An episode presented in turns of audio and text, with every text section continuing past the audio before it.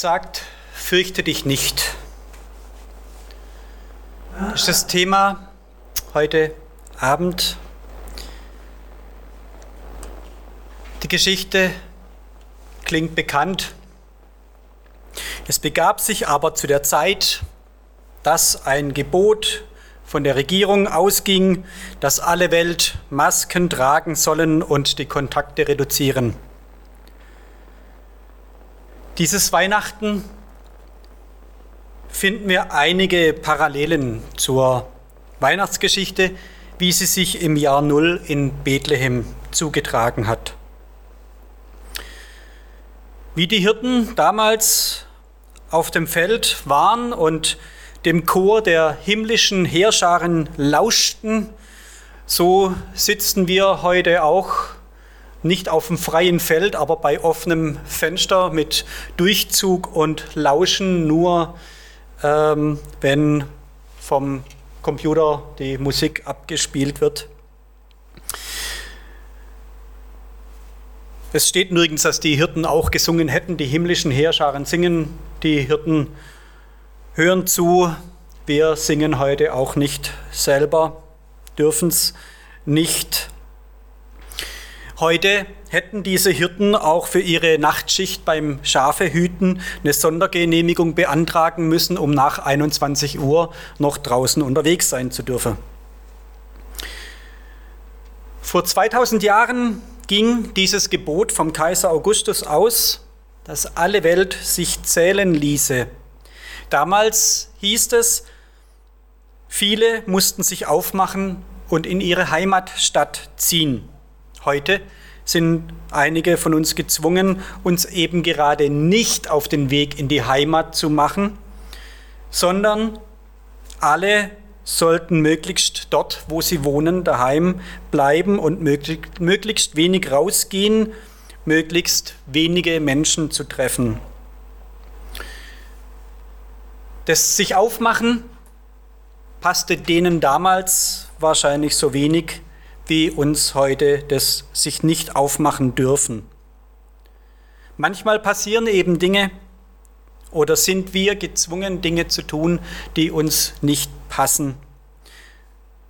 Und da hinein sagt Gott, fürchte dich nicht. Jeder von uns hat Pläne. Ich habe Pläne, ich hatte immer schon Pläne. Manches von dem, was ich mir so geplant und erdacht hatte, ist aber nicht so gekommen, wie ich mir das gewünscht oder erhofft hatte. Ich hatte einmal einen Beruf und habe dann aber nochmal eine Ausbildung angefangen, eigentlich um Missionar in Afrika zu werden. Jetzt bin ich hier. Hier ist kälter als in Afrika.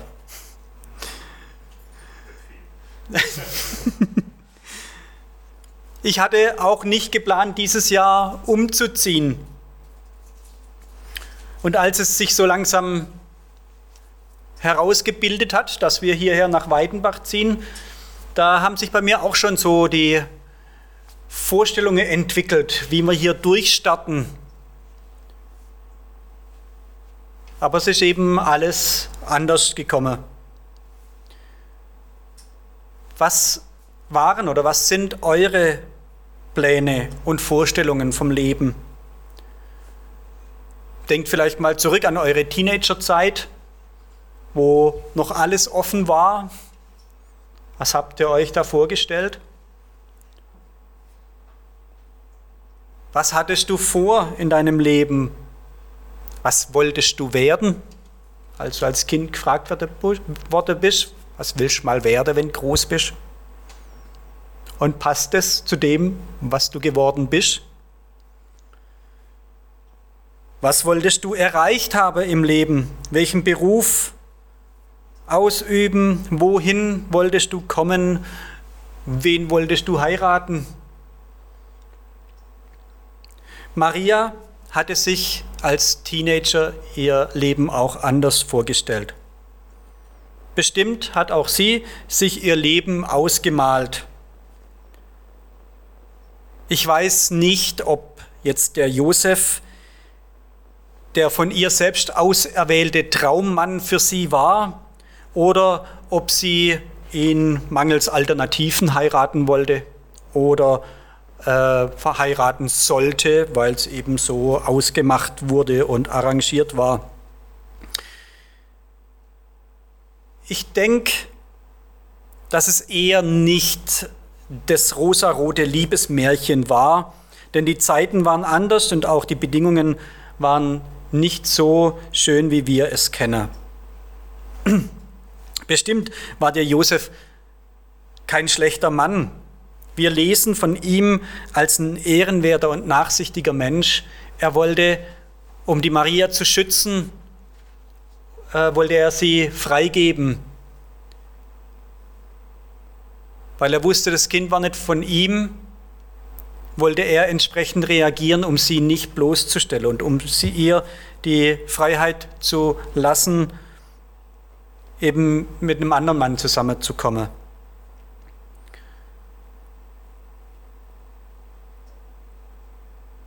Versetzen wir uns mal in die Lage von, Maria.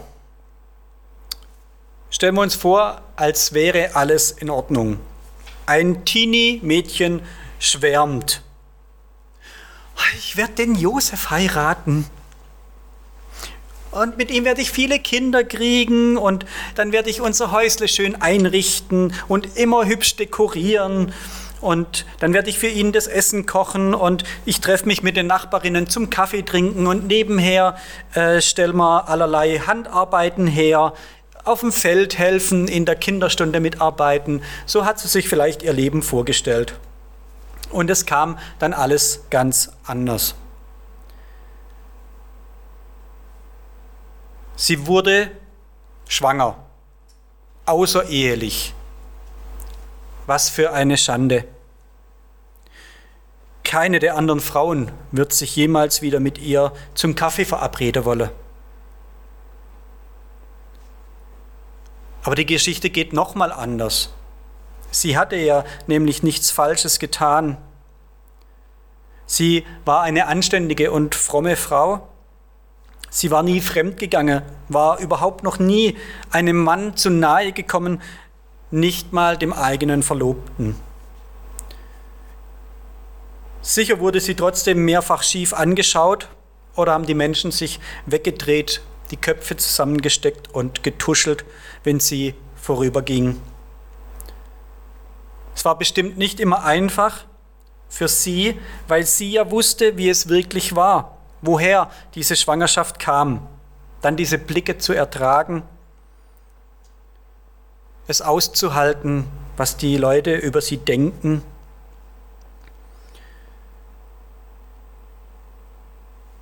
Es blieb aber nicht dabei, dass sie verachtet wurde als eine, die sich nicht beherrschen konnte. Ganz im Gegenteil. Maria wurde zur hochverehrten Frau, die Gottes Sohn zur Welt brachte. Sie war nicht vor der Hochzeit mit Josef oder einem anderen zusammen. Nein, Gott hatte ihr aufgetragen, seinen Sohn auszutragen. Und er, Gott, sagte zu ihr, fürchte dich nicht. Auch wenn dieses Kind Gottes Sohn war, bleibt es doch dabei, dass ihr Lebensplan, so wie sie ihn sich ausgemalt hatte, durcheinandergewirbelt wurde. Alles verlief anders, als sie sich es gedacht hatte. Und das können wir heute vielleicht besser nachvollziehen als jemals zuvor. Wer von uns könnte sagen, dass er sich dieses Jahr 2020 genauso vorgestellt hat, wie es gekommen ist. Sehr vieles ist auch für uns dieses Jahr durcheinandergewirbelt worden und fast nichts konnte so stattfinden, wie es gedacht war. Urlaub, Ferienlager, Geburtstag und Hochzeitsfeiern, Feste, Dorf, Wald, Wiesenfest und Straßenfest, die Geschäftswelt, die Wirtschaft, das Einkaufen. Alles war anders als gewohnt und anders als gedacht. Nichts war wie gewohnt und vieles musste sogar ganz wegfallen. In meinem Heimatdorf zum Beispiel, es zählt zum Landkreis Heilbronn, da sind die Zahlen jetzt schon, äh, gehen Richtung 300. Da sind letzte Woche alle Gottesdienste bis zum 10. Januar abgesagt worden. Ähm, für meine Mutter unvorstellbar. Sie ist nach dem Zweiten Weltkrieg geboren, 1946, wird nächstes Jahr 75 Jahre alt und hat es noch nie erlebt, dass es an Heiligabend keinen Gottesdienst gab. Und sie kann sich es wahrscheinlich jetzt gerade noch nicht vorstellen. So eine lange Zeit war alles gewohnt. Und dieses Jahr auf einmal anders. Die Aussage aufgehoben ist nicht aufgeschoben ist nicht aufgehoben war sogar dieses Jahr außer Kraft gesetzt. Einiges wurde einfach oder vielleicht gar nicht mal so einfach ersatzlos gestrichen. Nicht aufgeschoben, sondern komplett aufgehoben. Aber es wurde nicht nur vieles aufgehoben, sondern wir haben auch die Chance bekommen, zu lernen, aufzuheben. Das wirklich Wichtige herauszunehmen und zu behalten und zu erhalten. Wenn wir nur eine andere Familie treffen dürfen, welche soll das dann sein? Welche Menschen sind wir besonders wichtig, dass ich die treffe, wenn ich es eingrenzen muss? Wer sind mir die wichtigsten? Welche Menschen hebe ich mir noch auf, zu denen ich Kontakt dann habe? Oder wenn einer, der in meinem Haushalt lebt, zu der Risikogruppe gehört, wie verhalte ich mich dann? Oder wenn mein Beruf ein Risiko bedeutet, wen muss ich dann schützen? Was darf ich? Was will ich auf keinen Fall missen? Was geht und was nicht? Immer wieder diese Fragen.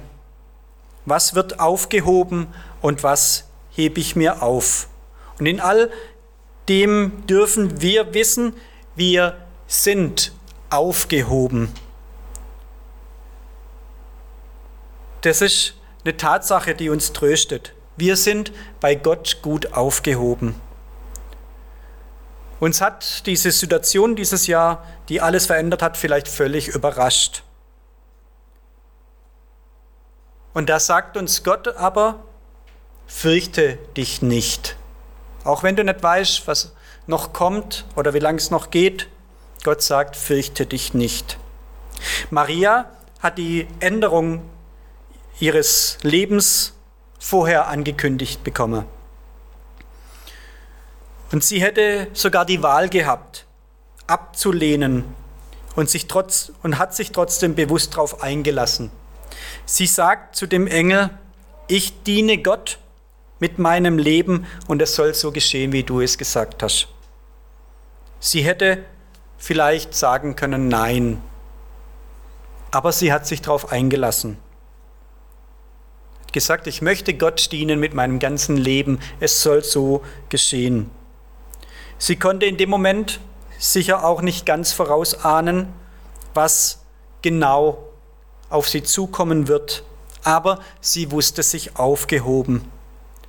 Und da ganz am Anfang von dieser Geschichte steht diese wichtige Aussage des Engels, fürchte dich nicht, Maria. Als das Leben von Maria noch in Ordnung war, kam der Engel Gabriel aus dem Himmel zu ihr mit einer Nachricht von Gott, die alles veränderte. Doch zuallererst sagt dieser Engel zu Maria, fürchte dich nicht. Und dieses fürchte dich nicht gilt auch uns heute. Gott ist der gute und treue Hirte, der uns durchs finstere Tal begleitet, sodass wir uns vor nichts fürchten müssen. Natürlich werden wir uns manchmal erschrecken und es wird uns gelegentlich mulmig werden, wenn wir merken, dass in der Dunkelheit Gefahr lauert. Aber wir dürfen wissen, dass wir nicht alleine sind dass der starke Hirte, der mächtige, der allmächtige Gott uns beisteht und uns beschützt. Wir hätten gerne immer alles im Griff.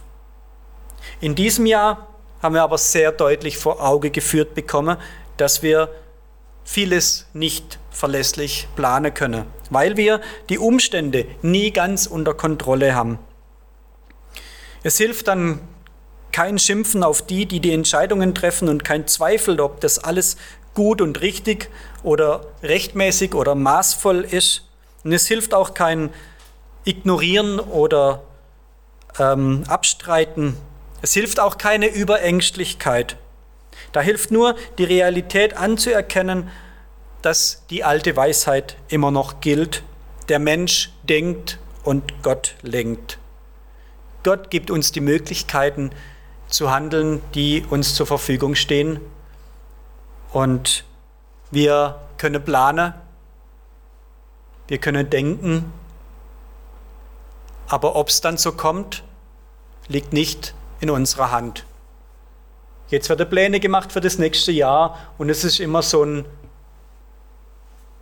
wenn es möglich ist. Da haben wir, denke ich, dieses Jahr sehr viel dazugelernt. In Jakobus 4, die Verse 13 bis 15, da steht, Wohl nun, wohl an nun, die ihr sagt, heute oder morgen wollen wir in die oder die Stadt gehen und wollen ein Jahr dort zubringen und Handel treiben und Gewinn machen. Und wisst nicht, was morgen sein wird. Was ist euer Leben? Dunst seid ihr, der eine kleine Zeit bleibt und dann verschwindet. Dagegen solltet ihr sagen, wenn der Herr will, werden wir leben und dies oder das tun. Wir haben alle gemerkt, wir können nicht viel mit Gewissheit sagen. Wenn ich meiner Mutter jetzt verspreche, ich fahre zu ihr, dann passiert ein Unfall oder eine Panne, das Auto ist kaputt und ich komme nicht mehr zu ihr. Das habe ich teilweise nicht ganz im Griff. Wir sollten, denke ich, neu die Demut lernen zu sagen, wenn Gott will und wir leben. Ich will nicht sagen, dass wir überhaupt keine Zusagen und keine Versprechen mehr machen sollten. Aber wir sollten bewusster wahrnehmen, dass wir abhängig sind davon, dass Gott Gelingen schenkt. Dass wir abhängig sind von Gottes Gnade. Maria hatte Gnade gefunden vor Gott und deshalb sollte sie sich nicht fürchten. Lassen wir uns doch auch wieder neu ein auf Gottes Gnade und was er für uns bereithält. Fürchten wir uns nicht, denn nichts und niemand, auch kein Virus, kann uns trennen von der Liebe Gottes, die in Christus Jesus ist, unserem Herrn. Also fürchte dich nicht. Auch wenn nicht alles so sein kann, wie wir uns es wünschen, bleibt die frohmachende Botschaft von Weihnachten gültig, dass Jesus dass mit Jesus, dem Sohn Gottes, das Licht der Welt in die Finsternis unseres Lebens strahlt. Und dieses Licht leuchtet in unseren Herzen. Und dieses Licht erhält uns und wärmt uns. Und wir können dieses Licht in uns tragen. Und durch dieses Licht dürfen wir die Welt um uns herum etwas freundlicher wirken lassen. Fürchte dich nicht. Ich bete. Danke, Herr Jesus, dass du in die Welt gekommen bist. Du hast die göttliche Herrlichkeit im Himmel zurückgelassen und bist als kleines Baby in diese Welt geboren. Bist uns gleich geworden du das Licht der Welt, hast dich klein gemacht, um in unserer kleinen Welt zu leuchten.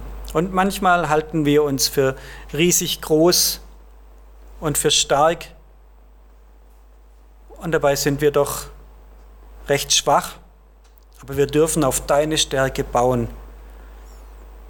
Danke, Herr, dass wir auf dich uns verlassen dürfen, dass du uns zusprichst, dass wir uns nicht zu fürchten brauchen, weil wir in deiner starken Hand sicher und geborgen und gut aufgehoben sind.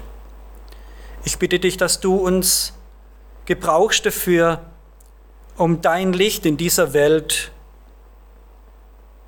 strahlen zu lassen. Leuchte du durch uns in unser Umfeld und segne du uns mit deiner Gnade. Amen.